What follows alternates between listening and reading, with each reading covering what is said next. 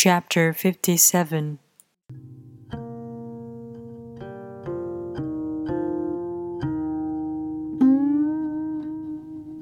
If you want to be a great leader, you must learn to follow the Tao.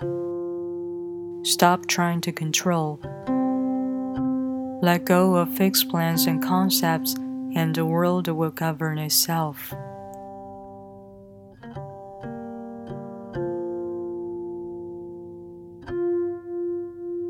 The more prohibitions you have, the less virtuous people will be.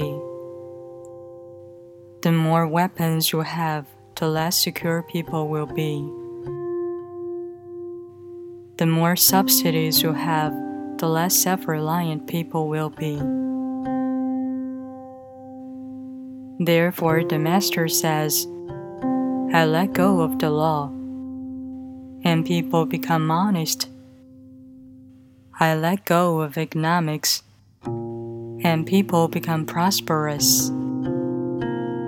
I let go of religion, and people become serene.